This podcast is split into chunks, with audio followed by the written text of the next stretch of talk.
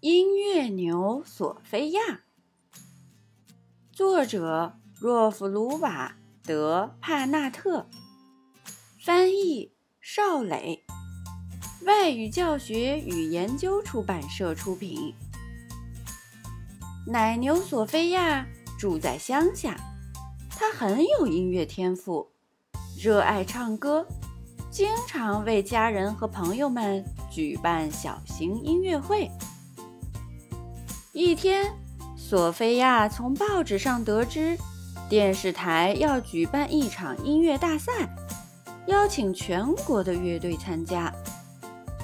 我也想去试试，索菲亚对大家说：“没准儿我也可以加入一支乐队呢。”你要去大城市吗？索菲亚的妈妈很担心。你要离开我们吗？索菲亚的爸爸大叫起来：“以后我们晚上的音乐会怎么办？”索菲亚的朋友们很伤心。老马乔治说：“大家听我说，我们确实都有点担心，但索菲亚是对的，她应该去试试，她很有天赋，一定会成功的。”乔治说服了大家。离别的那天早晨，所有人都去车站送别索菲亚。终于到了大城市，索菲亚买了一份报纸和一本地图册。她坐在火车站咖啡厅的露天座位上，认真地看着上面的招聘信息。很多乐队都在招人。嗯，这个牙齿闪亮乐队离这儿很近，名字真有趣。好吧，我去试一试。你来应聘吗？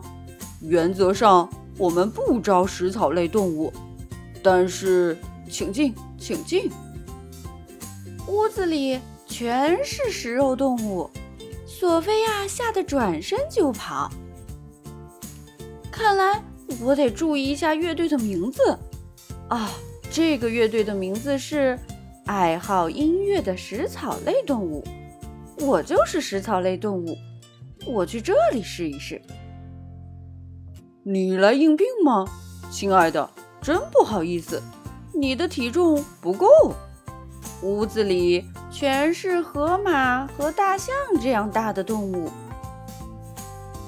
体重和音乐有什么关系？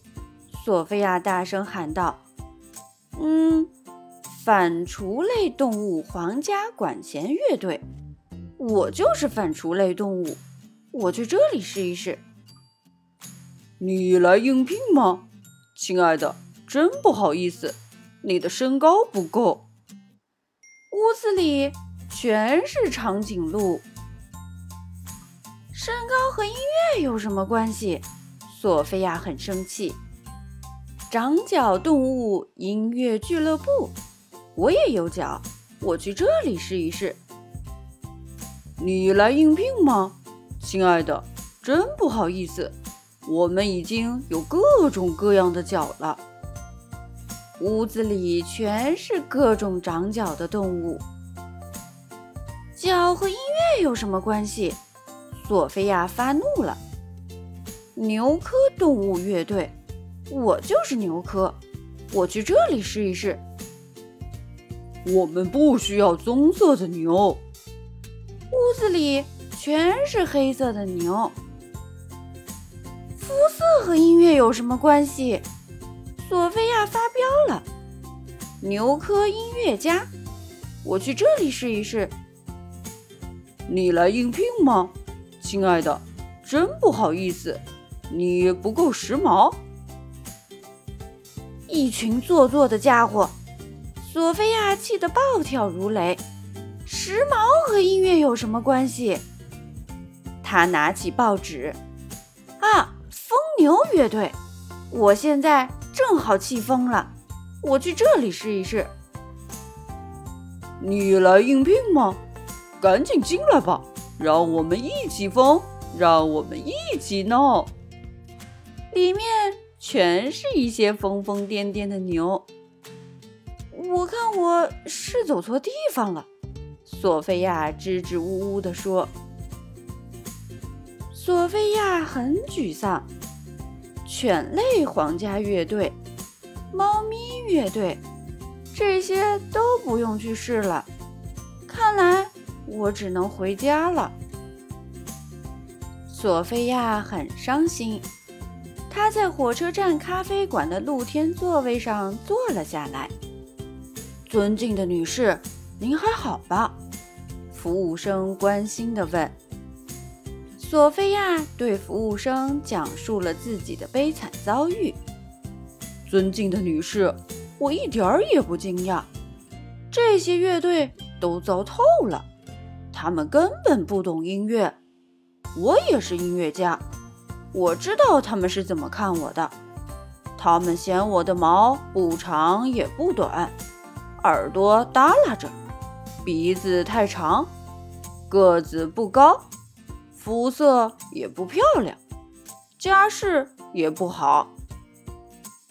既然这样，我们为什么不自己组建一支乐队呢？只招有音乐天赋的动物。自我介绍一下，我叫索菲亚。太好了，尊敬的女士，我叫道格拉斯。别再叫我尊敬的女士了，叫我索菲亚吧。索菲亚和道格拉斯在报纸上刊登了招聘启事，上面写着：“为了组建乐队、参加音乐大赛，索菲亚和道格拉斯寻找最棒的音乐家，没有任何限制。今天十点开始面试，地点：道格拉斯家，让图图大街二号。”哇！应聘者络绎不绝。索菲亚和道格拉斯认真地聆听着每一位应聘者的表演。最后，四位出色的音乐家成功入选。一位是大象，因为我太瘦了，之前没有人要我。第二位是斑马。以前他们嫌我安了一个假肢，还有熊太太，还有狼先生。别的狼觉得我的感情太丰富了。